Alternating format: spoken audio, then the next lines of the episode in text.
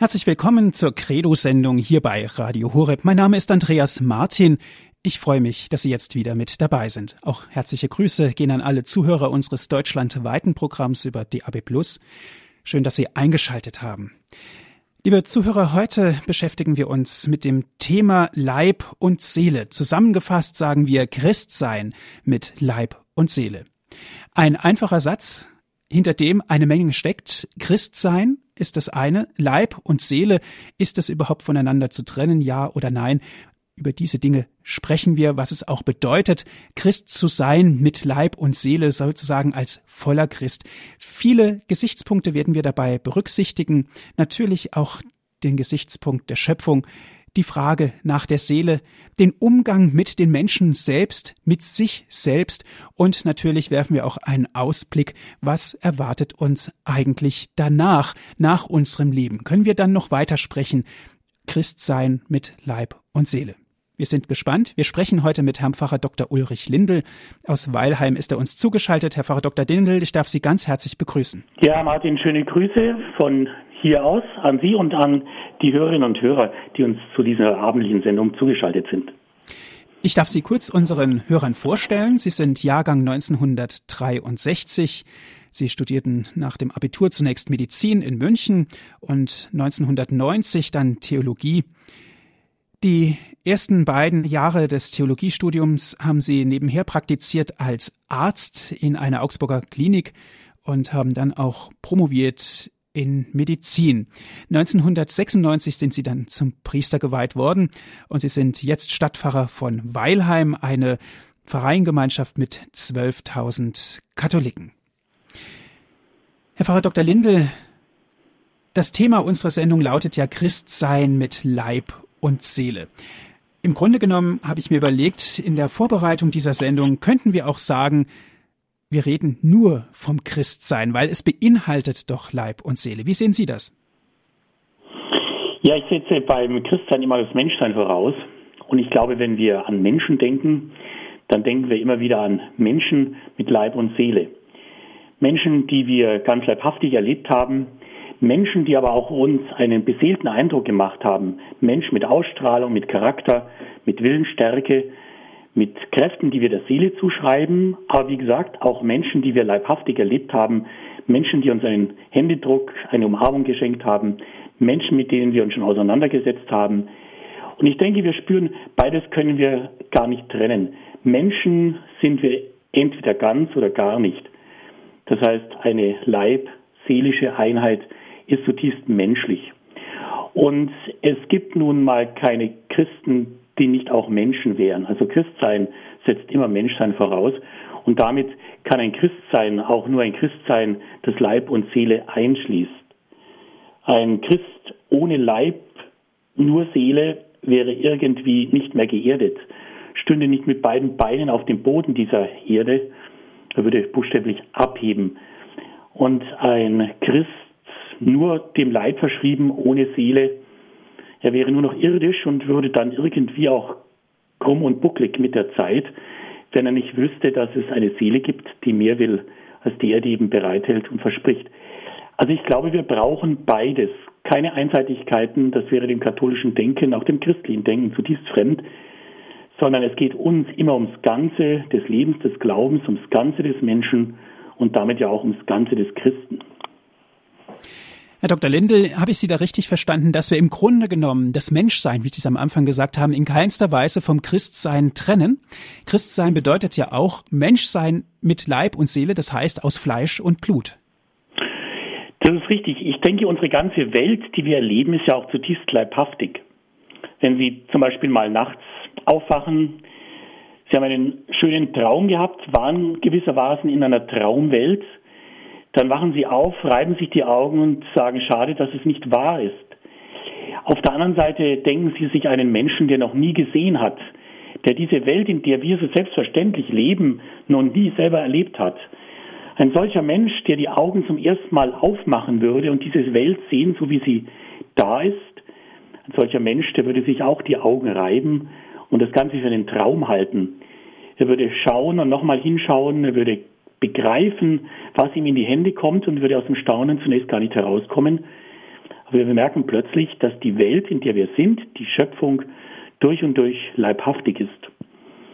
Das ist etwas ganz Großes und davon nicht selbstverständlich werden, dass wir in einer Schöpfung leben, die wir erleben dürfen mit allem, was in ihr ist, mit allen Sinnen und uns darüber freuen.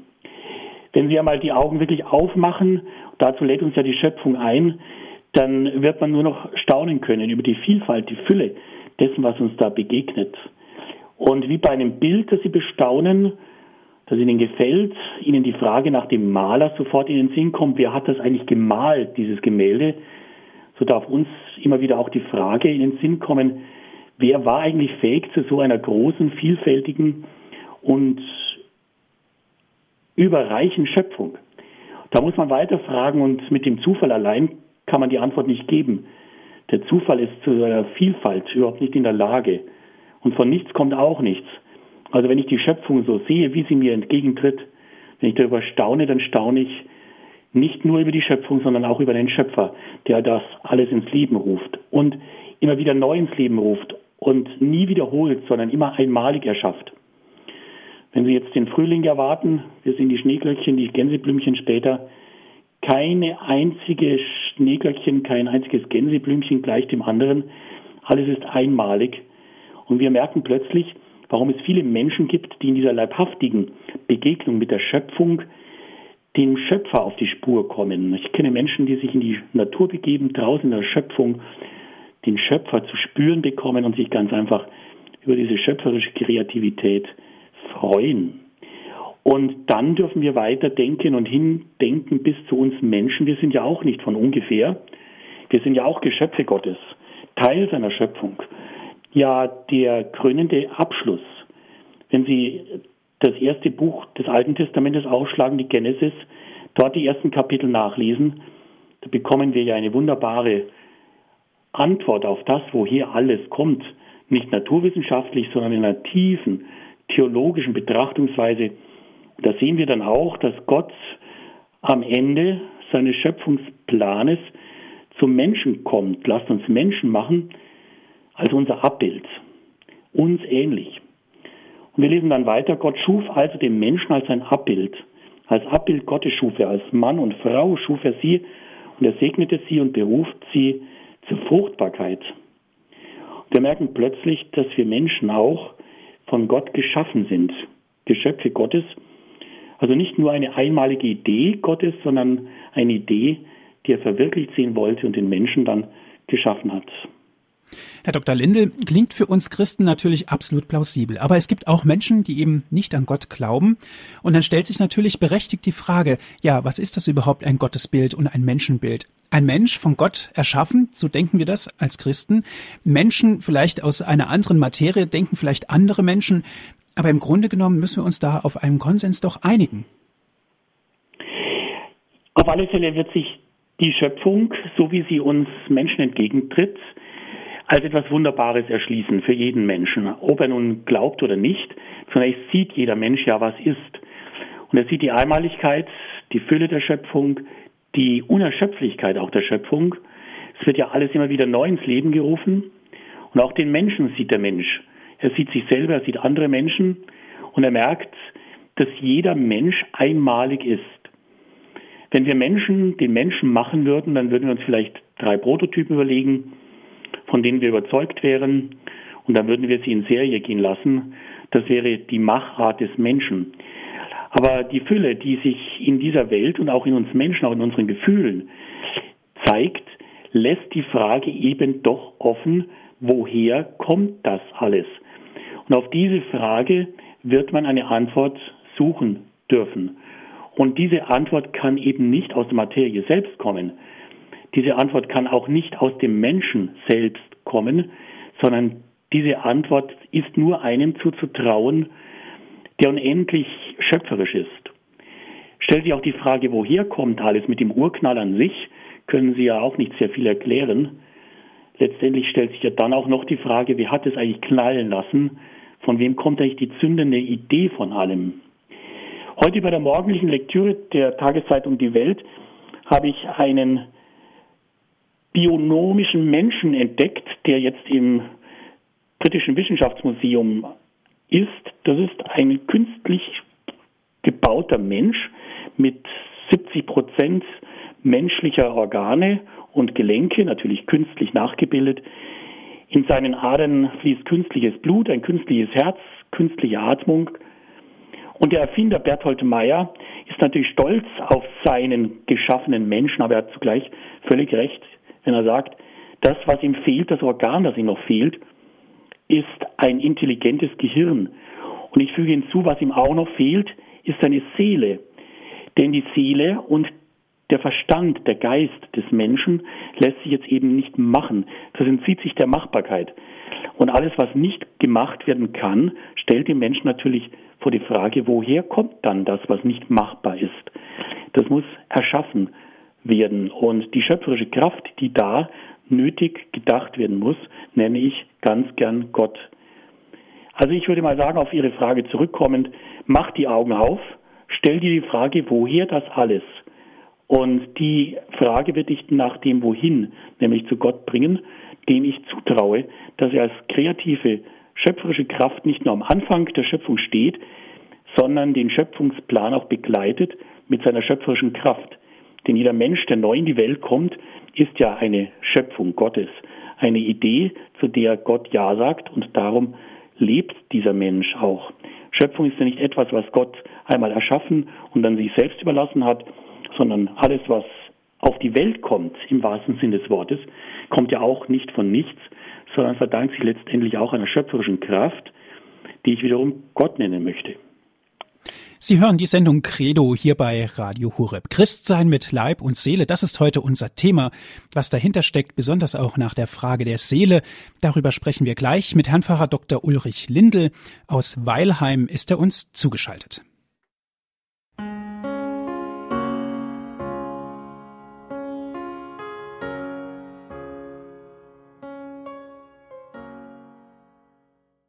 Sie hören die Credo-Sendung hier bei Radio Horeb. Mein Name ist Andreas Martin. Schön, dass Sie jetzt wieder mit dabei sind. Christsein mit Leib und Seele, das ist heute unser Thema.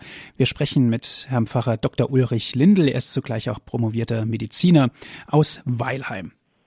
Herr Pfarrer Dr. Lindel, wir müssen im Grunde genommen der Fragestellung nachgehen, was ist der Mensch? Sie haben vorhin ein Zitat gebracht aus einer Zeitschrift, die Sie gelesen haben, dass ein Mensch sozusagen nachgebaut worden ist. Ob man das jetzt Mensch nennt, müssen wir dann nochmal überlegen.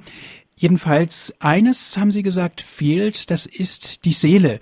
Und die Seele können wir nicht aus Menschenhand erschaffen. Das ist richtig. Die Seele ist nicht aus Menschenhand zu schaffen.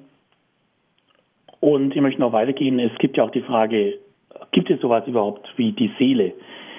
Denn wenn Sie Menschen fragen, dann ist es ja nicht ausgemacht, dass die Menschen, die Sie fragen, auch diesen Glauben an so etwas wie Seele teilen. Also dass der Mensch einen Verstand hat, eine Vernunft, eine Intelligenz. Das würden die meisten Menschen sicherlich bejahen und mit ihnen teilen, aber ob es jetzt nun eine Seele gibt, das ist ja für viele Menschen gar nicht ausgemacht. Ich möchte da einen Mediziner nennen, Rudolf Virchow, der hat gesagt, ich habe schon viele tausend Menschen operiert, aber ich habe dabei noch niemals eine Seele gesehen. Das ist etwas flapsig bemerkt, aber trotzdem, es gibt einen begründeten Zweifel für viele, ob es denn überhaupt eine Seele gibt. Woran das liegt, liegt auf der Hand. Man sieht die Seele nicht auf den ersten Blick. Man kann sie nicht messen, man kann sie nicht unter das Mikroskop legen, man kann sie nicht in Anführungszeichen begreifen. Das macht die Seele insofern nicht so einfach für den Menschen verständlich. Denn letztendlich haben wir Menschen gelernt, dass wir das für wahrnehmen, was wir messen können, was wir berechnen können, was wir naturwissenschaftlich beweisen können. Das andere ist alles eine Frage des Glaubens. Ob wir das glauben oder nicht, das sei jedem selbst überlassen. Aber das war nicht immer so. Früher in Zeiten der Antike, auch des Mittelalters, hat man die Technik nicht so wichtig genommen. Die Technik, diese Kunst war noch eine Handwerkskunst. Man hat eigentlich die Technik als das Zweitrangige genommen. Warum? Und das ist ja richtig, weil sich technisches Wissen immer wieder überholt. Nichts ändert sich so schnell als das technische Wissen des Menschen. Und darum hat sich die Philosophie, auch die Theologie vor allem mit einer anderen Wissenschaft beschäftigt, nämlich nach dem Wesen der Dinge zu fragen, nach dem, was eigentlich in den Dingen grundgelegt und hinter den Dingen steckt. Und damit war es eigentlich dem Menschen viel wichtiger, nach dem Wesentlichen zu fragen und damit einen Kern von Ewigkeit zu berühren. Nicht das, was kommt und geht, hat den Menschen beschäftigt, sondern das, was bleibt, was immer war und immer sein wird. Und dazu hat der Mensch die Seele gezählt, weil die Seele für die, die an die Seele glauben, etwas Unsterbliches und einen Keim von Ewigkeit in sich trägt. Aber ich bin der Ansicht, dass auch Menschen, die nichts glauben, ein Sensus für die Seele ermöglicht werden kann. Was uns in den letzten Jahren ganz gut dabei geholfen hat, waren die Erkenntnisse der Psychosomatik, einem Teilbereich der Medizin, die vor allem das Zueinander von Leib und Seele beobachtet. Und wenn Sie selber mal drauf schauen, dann werden Sie genau wissen, wie sehr Seele und Leib doch ineinander verwoben sind. Es gibt ja auch im deutschen Sprachgebrauch einige Ausdrücke, die davon reden. Man kann sagen, ein Problem schlägt mir auf den Magen. Das kennen wir, diese Redensweise, und das stimmt medizinisch. Magengeschwüre haben nicht selten eine psychische Ursache, dass Dauerstress, Dauersorgen sich auf den Magen schlagen. Aber man kann sich auch Sorgen zu Herzen nehmen, so etwas wie eine Herzneurose, die im psychosomatischen Sprachbegriff einen festen Sitz hat, lässt sich oft an Herzschmerz festmachen. Und Sie können auch plötzlich Menschen beobachten, die kein Wort mehr rauskriegen. Das nennt man psychogene Aphonie, dass Menschen, die Schreck- und Schockerlebnisse nicht richtig verarbeiten konnten, plötzlich keine Stimme mehr haben. Wir haben es im Sprachgebrauch, es verschlägt einem die Stimme. Und wir merken plötzlich, wie sehr die Seele sich doch bemerkbar macht, auch für die, die gar nicht an die Seele glauben, indem sie sich einfach leibhaftig ausdrückt. Menschen, die etwas bedrückt erscheinen, oft gebückt. Und manche Menschen, die sich wirklich etwas auf die Brust schreiben, heften können, die haben oft eine sichtbar geschwellte Brust. Wenn Sie Menschen sehen, die Ihnen gewogen sind, die auf Sie zukommen, verschränken ihre Arme nicht, sondern breiten die Arme aus und Menschen, die ratlos sind, zucken die Schultern und manche Menschen, die keine Worte machen mögen, schenken ihnen ein Lächeln. Und wir merken, dass sich das Seele und Leib, Leib und Seele so ineinander greifen, dass, denke ich, an der Seele an sich, so wie sie sich verständlich macht und ausdrückt, eigentlich gar kein großer Zweifel angebracht ist. Mhm. Herr Dr. Lindel, wenn wir jetzt die Seele mal vielleicht auch theologisch etwas betrachten wollen, Könnten wir über die Konstellation sprechen, Erfahrung, Wissenschaft und Offenbarung aus der Theologie heraus, dass sich das verbindet, einmündet in die Seele, dass das die Seele ist aus theologischer Sicht? Ja, wenn wir zunächst mal noch bei dem bleiben, was uns Menschen gleichermaßen verbindet beim Leib, dann denke ich, werden wir merken, dass Leib und Seele ineinander verwoben sind. Ich möchte da einen Therapeuten zu Wort kommen lassen, Sebastian Kneip, der hat gesagt, vergesst die Seele nicht. Und dieser sogenannte Wasserdoktor, der ja eigentlich ein großer Naturheilkundiger war, hat einmal zugegeben, erst als ich die Bedeutung der Seele für die Heilung des Menschen entdeckte, konnte ich Kranken wirklich helfen. Es gibt ja den schönen Begriff des Ora et Cura, bete und heile. Und da wirkt sich auch deutlich aus, wie sehr Seele und Leib ineinander verwoben sind. Es gab da sogar eine ganz gute Studie, die gar nicht so alt ist. In der Duke University of Durham hat man Herzinfarktpatienten untersucht. 750 Patienten und die verteilt auf neun amerikanischen Herzzentren einer Studie zugeführt. Man hat festgestellt, dass Patienten, die beten, schneller gesund werden. Also Gebet ist heilsam, weil es offenbar Seelenkräfte stärkt, positive Einstellung und Hoffnung befördert. Aber es war nicht nur so, dass Patienten, die für sich gebetet haben, schneller gesund wurden, sondern auch das Gebet für Kranke war heilsam. Derjenige, der diese Studie durchgeführt hat, hat ein Resümee gezogen und hat gesagt, wir wollen herausfinden, wie der menschliche Geist zur Heilung beitragen kann. Und er konstatiert dann, wir haben unser Ziel erreicht.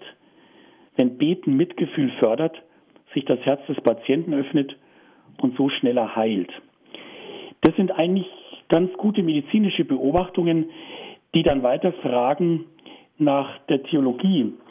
Und ich glaube, die Theologie schöpft im Wesentlichen ja aus der Bibel. Ich habe schon von der schöpfungstheologischen Perspektive auf den Menschen geblickt. Aber wenn wir dann weiterschauen, ist es ja noch einmal der Höhepunkt der Offenbarung, dass Gott selbst Mensch wird. Und da denke ich, schauen wir ganz genau mal hin, wie Gott Mensch wird. Und ich frage Sie, wie würden Sie Mensch werden? Gott hat sich dazu entschlossen, ganz Mensch zu werden mit Leib und Seele. Der Johannes Prolog am Anfang des vierten Evangeliums sagt, und das Wort ist Fleisch geworden und hat unter uns gewohnt. Wir sehen also plötzlich, dass ein Gott Mensch wird, und zwar ganz, mit Leib und Seele. Das ist etwas völlig Neues. Das hat es noch nie gegeben und es war damals schon ein Anlass, sich darüber zu skandalieren. Man hat gesprochen vom Skandalon Incarnationis, von einem Skandal der Menschwerdung. Warum? Weil man ursprünglich den Leib, das Fleisch des Menschen als etwas Zweitrangiges, etwas Minderwertiges angesehen hat. Ja, manche sahen im Fleisch, im Leib auch etwas Unreines. Die damals gängige Philosophie eines Platon etwa hat ja der unsterblichen Seele das Wort geredet, aber diese Seele findet erst dann wirklich zu ihrer ganzen Freiheit, wenn sie aus dem Körper, der wie eine Art Gefängnis wahrgenommen worden ist, wieder befreit ist. Die Seele ist im Leib im Grunde genommen eingeschlossen und nicht ganz frei. Und wenn Sie dann auf den antiken Götterhimmel schauen, da gab es natürlich auch Götter, die Mensch geworden sind, aber das nur zum Schein, die haben sich verkleidet, quasi Fasching gefeiert, sind dann runter auf die Erde und haben mit den Menschen ihr Spiel gespielt. Aber dass ein Gott ganz Mensch wird, das hat es noch nicht gegeben und es darf es im Denken vieler Menschen auch nicht geben. Wenn Gott Gott bleiben soll, dann kann er sich nicht mit dem Menschen gemein machen. Aber Gott ist eben Mensch geworden und uns Menschen gleich wie ein Sklave. Also den letzten Menschen wurde er gleich. Und das spricht doch eine ganz neue Sprache. Das hat lange gedauert, bis sich eigentlich die Theologie ganz mit diesem Gedanken auseinandersetzen konnte, weil es immer wieder auch in der frühen Kirche Gruppierungen gegeben hat, die dagegen rebelliert haben. Ich denke da etwa an den Doketismus. Das war eine Richtung in der Kirche, die gesagt haben, ja, Gott ist schon Mensch geworden, aber den Leib hat er nur zum Schein angenommen. Das Wort Doketismus kommt ja von Dokein, Scheinen. Das heißt, Jesus ist zum Schein Mensch geworden. Das heißt, dieser Scheinleib konnte auch nur zum Schein leiden. Aber ganz recht hat die Kirche dann festgestellt, was ist dann noch das für eine Menschwerdung, wenn es nur zum Schein erfolgt? Und was wäre das für ein Leiden, wenn Jesus nicht wirklich, sondern nur scheinbar leidet? Das macht keinen Sinn, nicht für den Menschen, nicht für Gott. Nein, Gott ist da wirklich ganz Mensch geworden, aufs Ganze gegangen. Und wenn wir dann fragen nach dem Grund, warum eigentlich Gott Mensch wird, in Jesus Christus, und zwar ganz, dann überzeugt mich der Hebräerbrief da, der gesagt, wir haben nicht einen hohen Priester, der nicht mit uns fühlen könnte in unserer Schwäche, sondern wir haben einen hohen Priester, der in allem, wie wir in Versuchung geführt worden ist, aber nicht gesündigt hat. Das heißt, wir haben einen Gott, der aus Mitgefühl mit uns Menschen eben ganz Mensch wird, mit Leib und mit Seele. Sie hören die Sendung Credo hier bei Radio Hureb. Christsein mit Leib und Seele, darum geht es heute. Wir sprechen mit Herrn Pfarrer Dr. Ulrich Lindel.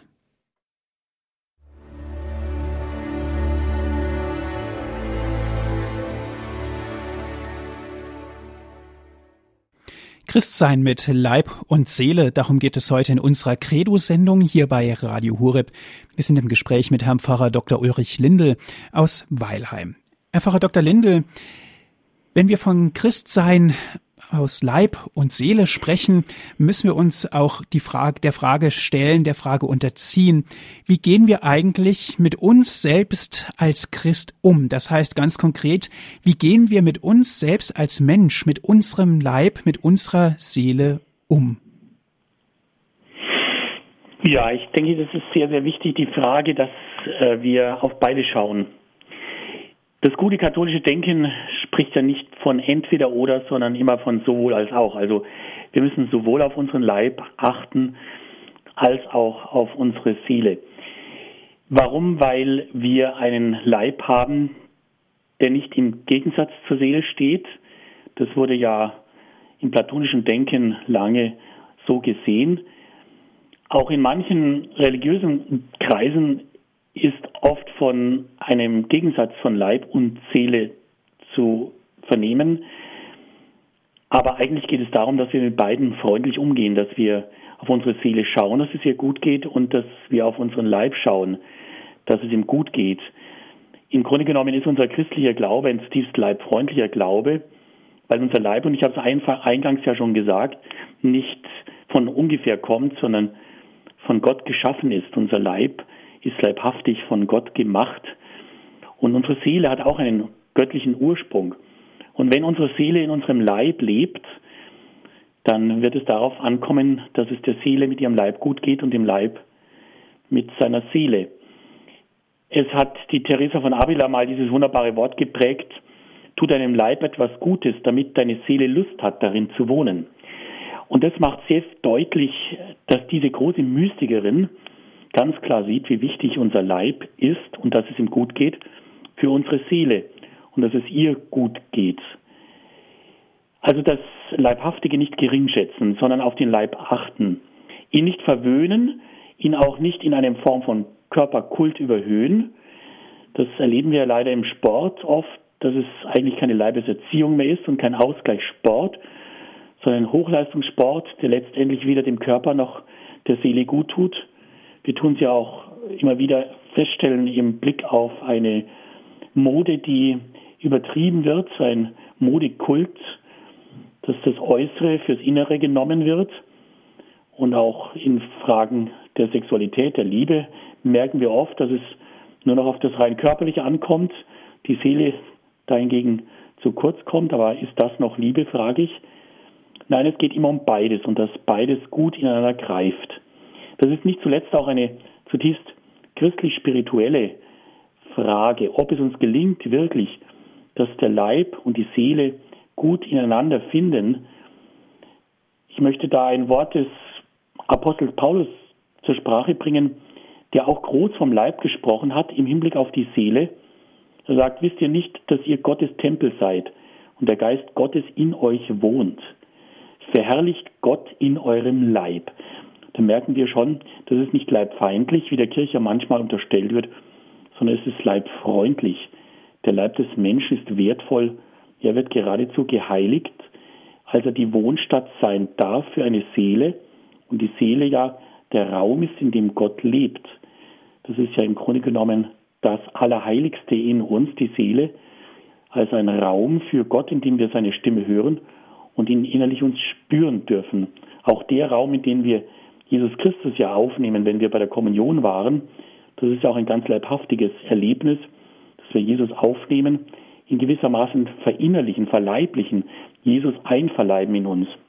Und Sie merken plötzlich, dass Leib und Seele etwas ist, das den Menschen, aber auch den Christen zutiefst eignet. Im Zweiten Vatikanum, Sie wissen, es jährt sich ja zum 50. Mal, haben wir in der Pastoralkonstitution Gaudium et Spes auch einen schönen Gedanken, der uns allen gesagt sein soll. Der lautet, das leibliche Leben darf der Mensch nicht gering achten, also den Leib nicht gering achten. Er muss im Gegenteil seinen Leib als von Gott geschaffen und zur Auferweckung am jüngsten Tag bestimmt für gut und der Ehre würdig erachten. Also auch hier der ganz feste Gedanke, dem Leib sein Augenmerk zu schenken, auf den Leib zu achten, damit die Seele darin gut wohnen kann. Auf der anderen Seite müssen wir auch auf die Seele achten. Denn die Seele weiß, woher sie kommt und darum spürt die Seele auch eine tiefe Sehnsucht. Sie gibt sich mit dem rein irdischen nicht zufrieden, sondern Seele will mehr. Der Augustinus, dieser große Seelenkenner, hat ja mal gesagt, und das im Blick auf Gott, du hast uns auf dich hingeschaffen und unruhig unser Herz, bis es Ruhe findet in dir. Diese innere Unruhe, die der Seele ja auch eignet, die ich Sehnsucht nennen möchte, ist etwas, das der Seele auch zugestanden werden muss. Die Seele sehnt sich nach dem Unendlichen. Dieser Durst nach dem Unendlichen gehört geradezu zum Wesen des Menschen, dass der Mensch sich eben nicht mit dem irdischen, vergänglichen zufrieden gibt, sondern dass er Sehnsucht hat nach mehr, nach dieser Begegnung mit Gott. Der Psalm 42, den Ihnen sicher bekannt ist und der vielen unserer Hörerinnen und Hörer auch sehr geläufig sein dürfte, bringt es wunderbar ins Bild. Da betet der Psalmist, wie der Hirsch lechzt nach Wasser, so lechzt meine Seele nach Gott, nach dir. Meine Seele dürstet nach Gott, nach dem lebendigen Gott. Und deswegen gibt es nicht nur manchmal Leiden am Leib, am Körper, sondern auch Seele kann manchmal leiden. Und auch hier haben die großen Mystiker, etwa Teresa von Avila, die ich schon zitiert habe, so etwas beschrieben wie eine innere Trockenheit. Ja, wenn die Seele trocken wird und diese Sehnsucht nach diesem lebendigen Quell Gott spürbar wird, dann muss man wieder deutlich etwas tun, damit die Seele wieder zu ihrem Recht kommt. Sondern es geht eigentlich darum, dass die Seele mehr Freiheit bekommt, wenn der Leib auf Speise im Übermaß verzichtet, wächst plötzlich Freiraum, den die Seele braucht und es stellt sich eine gewisse Leichtigkeit ein, von der ein Kartäuser Mönch mal gesagt hat, Fasten und Gebet sind zwei Flügel, mit deren Hilfe sich die Seele zu Gott erheben kann. Und wir merken plötzlich, wie sehr Leib und Seele ineinander greifen und wie sehr es doch darauf ankommt, in einem ganz ausgewogenen Maß auf beides zu achten. Also kein Körperkult, der nur dem Leib das Recht gäbe, wirklich wichtig zu sein. Das bringt die Seele nicht weiter. Auf der anderen Seite nicht nur auf die Seele achten, denn letztendlich braucht die Seele einen Raum, in dem es ihr gut geht und in dem sie sich auch zu Recht entfalten kann. Und das ist christlich gesprochen der Leib des Menschen. Mhm. Herr Pfarrer Dr. Lindel, Sie haben diese beiden Anteile jetzt gerade sehr gut besprochen. Mir stellt sich natürlich die Frage, wie kann ich das einhalten? Und dazu brauchen wir doch natürlich auch ein Korrektiv, das uns genau sagt, hier pass auf, du musst da ein bisschen mehr drauf achten. Wie könnte das aussehen? Ja, ich denke mal, die entscheidende Lebenseinstellung ist wie immer die Aufmerksamkeit, dass man sich einfach aufmerksam wahrnimmt. Wir beobachten ja oft andere Menschen, aber wann beobachten wir eigentlich aufmerksam uns selbst? Ich denke, da würde schon einmal ein Blick in den Spiegel ganz gut tun. Der Blick in den Spiegel gilt ja zunächst einmal dem Gesicht, dem leibhaftigen Ausdruck meiner Existenz. Wie schaust du aus? Da braucht man sich ja wirklich einmal nur etwas mehr Zeit zu nehmen als bloß den flüchtigen Spiegel in den Blick, sondern sich wirklich mal anschauen. Mache ich einen glücklichen Eindruck? Bin ich ausgeschlafen in der Früh? Hat mir Schlaf gefehlt? Bin ich überanstrengt? Das sieht man ja wirklich äußerlich schon. Und das Zweite ist, dass man sich dann mal tiefer anschaut. Auch da genügt oft schon ein Blick in den Spiegel, wenn man wirklich mal die Augen anschaut. Nicht umsonst spricht man ja von den Augen als Spiegel der Seele, dass sie sich mal im Spiegel länger anschauen und durch die Augen versuchen, einen Blick in ihre Seele hineinzuwerfen. Was strahle ich eigentlich aus, wenn ich mich selber anschaue? Und je nachdem muss dann geschaut werden, ob der Leib oder ob die Seele vernachlässigt werden. Wenn der Leib vernachlässigt wird, dann wird es darauf ankommen, dass ich auf den Leib mehr schaue. Vielleicht mehr Schlaf, vielleicht eine andere Ernährung. Ich weiß noch sehr gut, der Bischof, der mir damals den Weg ins Seminar eröffnet hat und mit dem ich auch eine gemeinsame Gruppenmesse zu Beginn des ersten Semesters feiern durfte, der schon leider verstorbene Erzbischof Josef Stimpfler hat gesagt, als Richtlinie, das Wichtigste für euch Seminaristen und das Wichtigste im geistlichen Leben ist ausreichend Schlaf. Also er hat nicht beim Gebet angefangen, sondern darauf geachtet, dass man ausreichend Schlaf findet. Das zweite ist eine gute und ausgewogene Ernährung.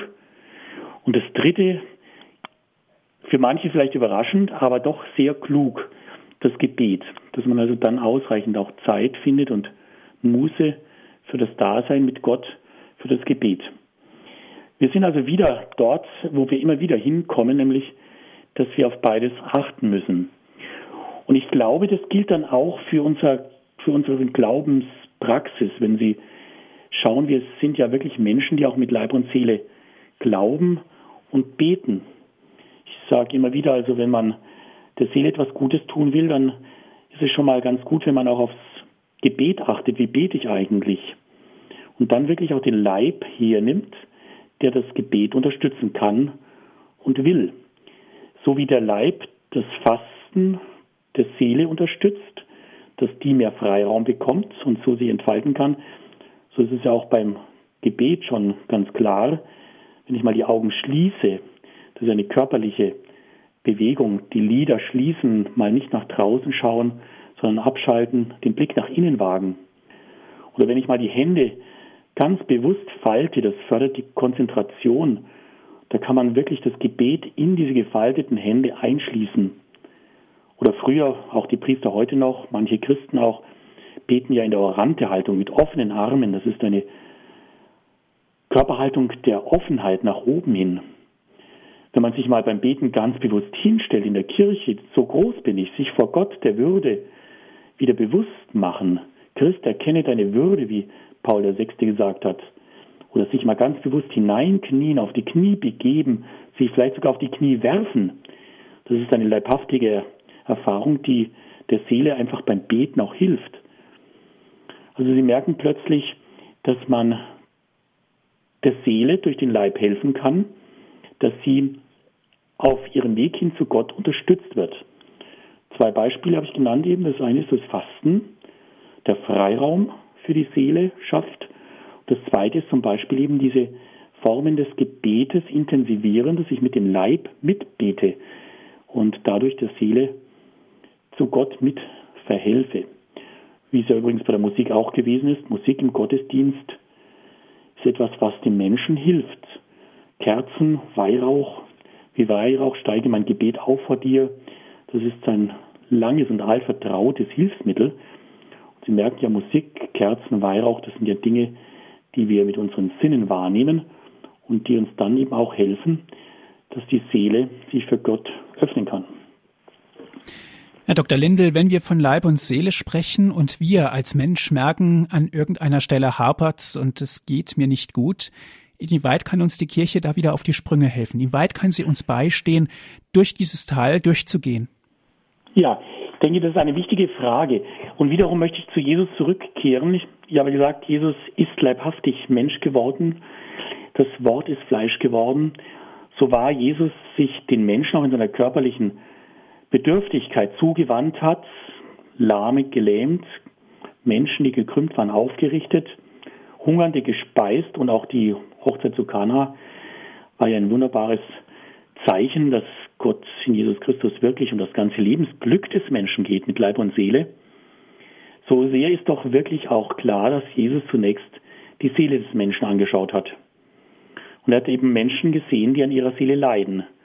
Menschen, die an Fehlern gelitten haben. Nehmen Sie den Zachäus, der kleine Oberzöllner, der in seiner hoffnungslosen Situation dann doch noch Hoffnung fasst und ihn Mut nimmt, auf einen Baum zu klettern und auf Jesus wartet und dann plötzlich dieser Augenblick, dass Jesus diesem Zöllner in die Augen schaut und der Zöllner Jesus und dann gibt es noch eines, heute muss ich bei dir zu Gast sein, sagt Jesus. Da schüttet einer, der vielleicht schon lange niedergedrückt gewesen ist, sein Herz aus.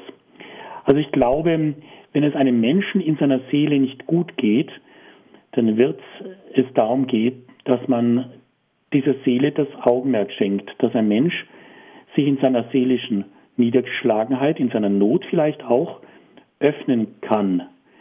Da sind natürlich dann Menschen in seiner Nähe zu wünschen, denen er seine Seele aufmacht, denen er sein Herz ausschütten kann, Menschen, die Verständnis haben, Allein schon, was man sich von der Seele redet, tut gut und hat einen heilsamen Effekt. Auf der anderen Seite ist Gott einer, der ins Herz schaut. Gott sieht nicht auf das Äußere, sondern Gott schaut in das Herz des Menschen.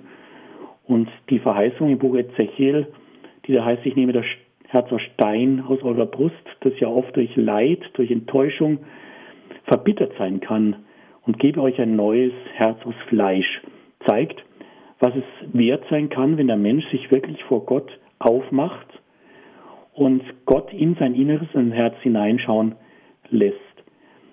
Da kann wirklich ein ermunterndes Wort aus der Bibel helfen. Zum Beispiel Jesus, der sagt immer wieder, dein Glaube hat dir geholfen.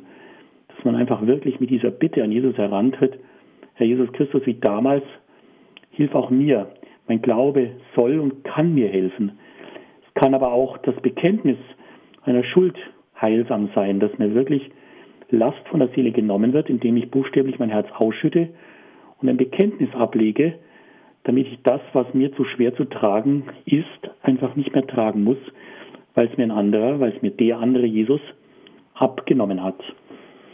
Also ich denke mir, alle seelischen Situationen der Niedergeschlagenheit, die gibt es, so wie jemand körperlich eben offen Durchhänger hat, nicht gut drauf ist.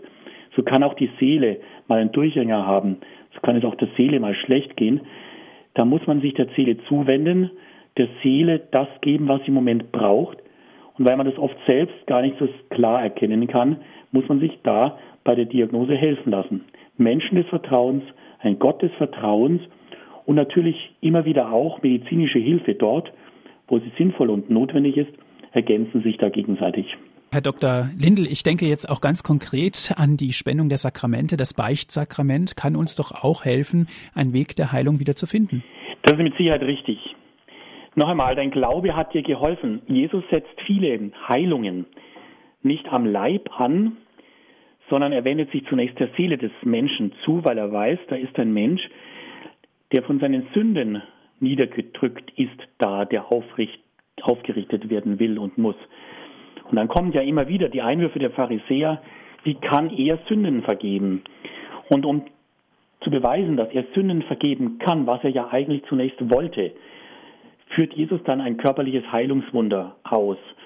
Aber klar ist, bei vielen Heilungswundern im Lukas-Evangelium, der selbst Arzt war, der Evangelist Lukas, haben wir immer wieder auch zu sehen, dass Jesus sich zuerst der Seele zuerst der Verletzung der Seele, und das ist eben Sünde, nun einmal zuwendet und sich dann in zweiter Linie dem Leib des Menschen zuwendet. Bei der Beichte wird dieses heilsame Sakrament der Vergebung spürbar. jeder Mensch, der gebeichtet hat, wird mir da recht geben. Man geht anders in den Beichtstuhl hinein, als man aus dem Beichtstuhl rauskommt.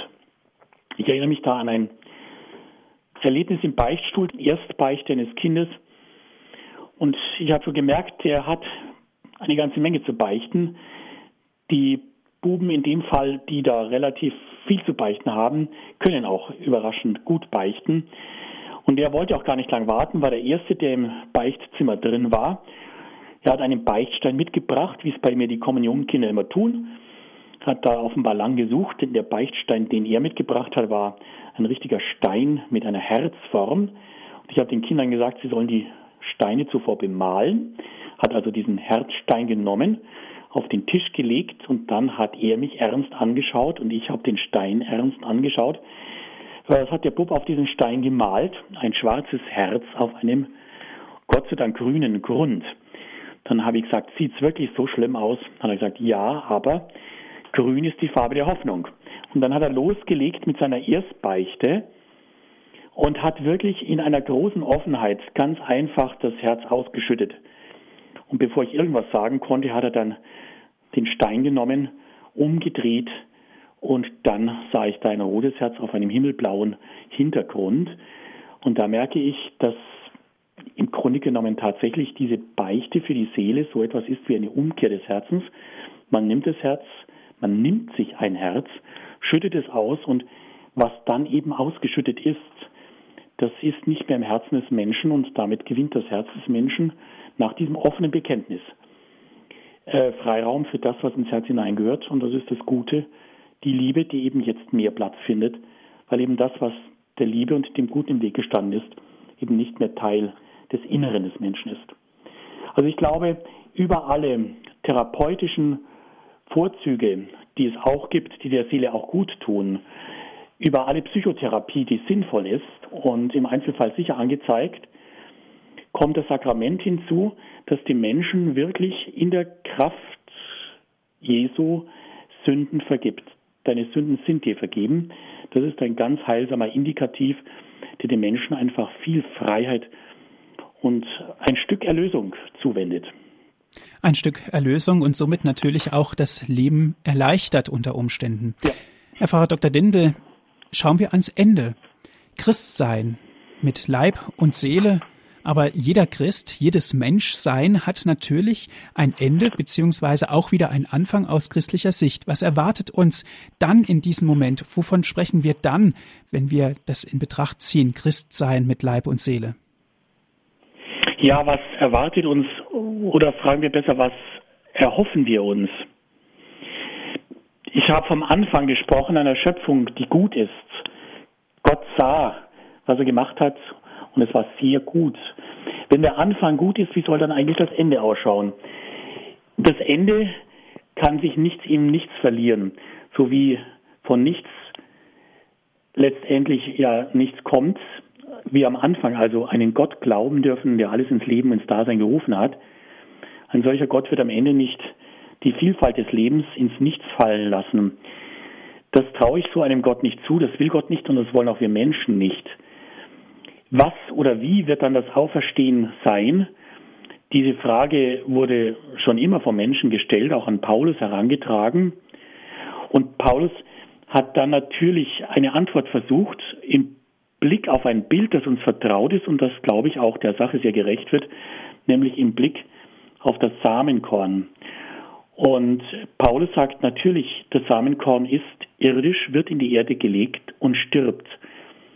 Wir hören Jesus wenn das Weizenkorn nicht in die Erde fällt und stirbt, bleibt es alleine. Aber das Leben, das dann herauswächst aus diesem Sterben, ist ein neues Leben. Und dieses neue Leben ist ein Meer an Leben.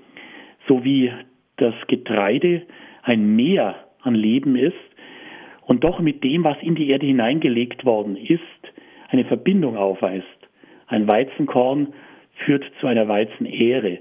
Aber es ist mehr an Leben und doch verbunden, nicht ein völlig anderes, sondern eines, das mit dem diesseitigen, dem irdischen Leben verbunden ist und bleibt. So wird es auch, glaubt die Kirche, bei unserem Tod sein. Wir werden am Ende unseres Lebens natürlich sterben. Der Tod wird spürbar, wenn der Leib in die Erde gelegt wird. Und der Priester sagt, von der Erde bist du genommen und zur Erde kehrst du zurück. Das ist eine sichtbare Wahrheit unseres Lebens. Der Herr aber wird dich auferwecken, sind dann die Worte, die der Priester bei der Beerdigung weiterspricht. Und diese Auferweckung ist eine Auferweckung am jüngsten Tag, die dem Leib auch zuteil werden wird. Das heißt, wir werden nicht nur als Geist weiterleben, sondern wir werden diese Seele und den Leib wiedererhalten in einer vollendeten und den Leib in einer verklärten Art und Weise. Ich denke, das ist auch das, was wir uns erhoffen, denn wir wollen ja am Ende unsere Lieben wieder ganz finden. Ich werde immer wieder von Trauern gefragt, ja, werde ich meine Frau wieder erkennen? Werde mich mein Mann wieder in den Arm nehmen? Das erhoffen wir uns, weil natürlich die Liebe nicht platonisch bloß eine Liebe in Gedanken war, und sein wird, sondern ganz Liebe sein will. Und dazu gehört eben für uns Menschen, auch für Gott, Leib und Seele, nicht nur am Anfang, sondern eben auch am Ende dazu. Und das wurde eben auch von der Kirche immer wieder betont. Das vierte Laterankonzil hat gesagt, dass alle mit dem eigenen Leib, den sie hier tragen, auferstehen werden. Und das ist, denke ich, eine Blickrichtung, die dann auch von der Glaubenskongregation nochmal bestätigt worden ist. Es klingt etwas kompliziert, bringt aber die Sache deutlich zur Sprache. Ich darf da einfach mal den Satz sagen. Die Kirche hält an der Fortdauer und Subsistenz eines geistigen Elements nach dem Tod fest. Also unsere Seele, die wird nicht ganz tot sein. Also es gibt keinen ganz Tod nach dem Tod, sondern wie gesagt, die Seele, das Bewusstsein und der Wille bleiben nach dem Tod erhalten, sodass das Ich, also ich als Mensch, weiter bestehen bleibe als Mensch. Wobei natürlich in der Zwischenzeit bis zur Auferstehung der Toten am jüngsten Tag der Mensch seiner völligen Körperlichkeit noch entbehrt. Die wird ihm dann wieder geschenkt bei der Auferstehung am Ende der Welt, die ja dann dem Menschen auch an seinem Leib zuteil wird und auch der Schöpfung. Denn die Schöpfung harrt ja auch auf die Vollendung am jüngsten Tag. Und ich denke, das ist ein schöner Blick in eine Zukunft, die uns zuteil wird, dass wir am Ende wirklich ganz sein werden.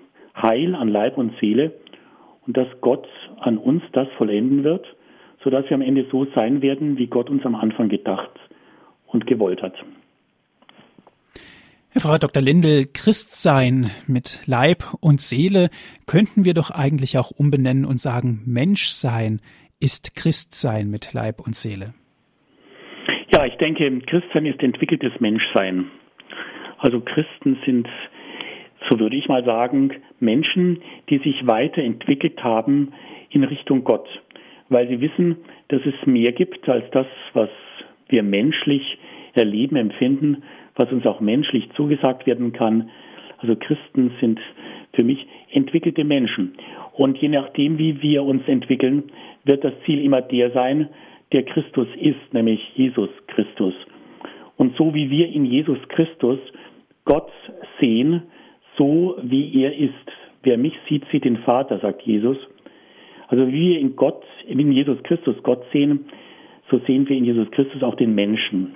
Wir sehen in Jesus Christus den ganzen Menschen und das ist eine schöne Sichtweise, die am Ende vielleicht auch beides verbindet. Jesus Christus, dieser ganz Mensch gewordene Sohn Gottes, der uns mit Gott und Gott mit uns zu innerst verbindet. Herr Frau Dr. Lindel, ich darf mich ganz herzlich bei Ihnen bedanken. Heute sprachen wir über das Thema Christsein mit Leib und Seele. Dankeschön, dass Sie uns so viel dazu erklärt und vor allen Dingen auch diesen wunderbaren Satz ausgelegt haben. Dankeschön auch an Sie, liebe Hörerinnen und Hörer, dass Sie mit dabei gewesen sind. Wie immer gibt es auch die Sendung zum Nachhören auf CD. Ich lade Sie ein, rufen Sie an unseren CD-Dienst unter folgender Telefonnummer 08323 9675120. Noch einmal die Telefonnummer von unserem CD-Dienst. Das ist 08323 9675120. Und wenn Sie von außerhalb Deutschlands anrufen, 0049 8323 9675120. Auf unserer Internetseite www.hore.org gibt es auch die Sendungen zum Herunterladen auf den Computer www.hore.org org. Herr Pfarrer Dr. Lindel, darf ich Sie zum Ende dieser Sendung um den Segen bitten? Ja, ich möchte an den Anfang dieses Segens ein Gebet stellen aus dem ersten Thessalonicher Brief, der das, was wir heute miteinander bedacht haben und erwogen, schön ins Gebet einschließt. So lasset uns beten. Der Gott des Friedens heilige euch ganz und gar und bewahre euren Geist eure Seele und euren Leib unversehrt, damit ihr ohne Tadel seid, wenn Jesus Christus, unser Herr, kommt. So segne und beschütze euch und alle Menschen, die uns am Herzen liegen, der mächtige und gute Gott, der in Jesus Christus Mensch geworden ist, um uns ganz zu erlösen. Der Vater, der Sohn und der Heilige Geist. Amen. Amen. Es verabschiedet sich Ihr Andreas Martin.